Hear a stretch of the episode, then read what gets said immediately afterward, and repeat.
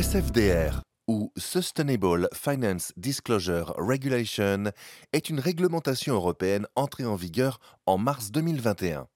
Derrière cet acronyme un peu barbare se cache une volonté de faire contribuer les acteurs financiers à une Europe plus verte, notamment en redirigeant les flux de capitaux vers des investissements durables et en intégrant la notion de durabilité dans la gestion des risques.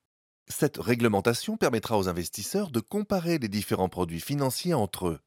Ils seront classifiés selon leur niveau d'intégration des critères ESG dans leur processus d'investissement. Concrètement, en quoi consiste le règlement SFDR il oblige l'ensemble des acteurs proposant des services financiers au sein de l'Union européenne à publier des informations sur leurs produits financiers pour en mesurer les risques de durabilité. Mais qu'entend-on par risque de durabilité?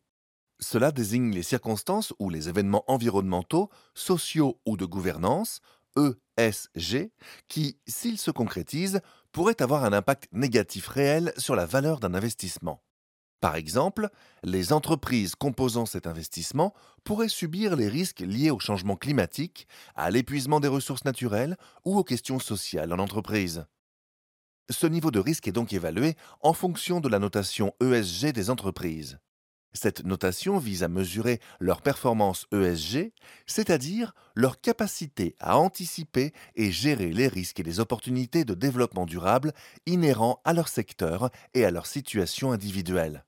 Les entreprises aux meilleures pratiques responsables, celles qui prennent le plus en compte les critères ESG, sont en effet généralement mieux préparées aux problématiques actuelles et futures. SFDR, comment ça marche? Selon le règlement SFDR, tous les produits financiers doivent préciser leur niveau de prise en compte des critères ESG dans leur processus d'investissement et ce afin d'éclairer les investisseurs dans leur choix. Les produits financiers sont ainsi divisés en trois catégories. Catégorie article 6. Les produits qui intègrent des critères ESG basiques. Catégorie article 8. Les produits avec des caractéristiques environnementales ou sociales et qui font la promotion de caractéristiques ESG. Catégorie article 9 les investissements avec un véritable objectif d'investissement durable. Plus la prise en compte de critères ESG est importante, plus le niveau d'exigence en matière d'information à publier est important, et plus il est nécessaire d'expliquer la manière dont les spécificités ESG sont respectées. Les investisseurs en quête de placement responsable vont donc favoriser les produits article 8 et article 9 qui donnent une place importante aux critères ESG.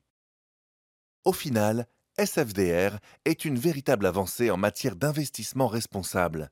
Ce règlement vise à accroître la transparence en facilitant la comparaison des produits selon leur degré d'intégration des critères ESG. Les investisseurs vont donc disposer de toutes les informations nécessaires pour prendre leurs décisions d'investissement de manière éclairée.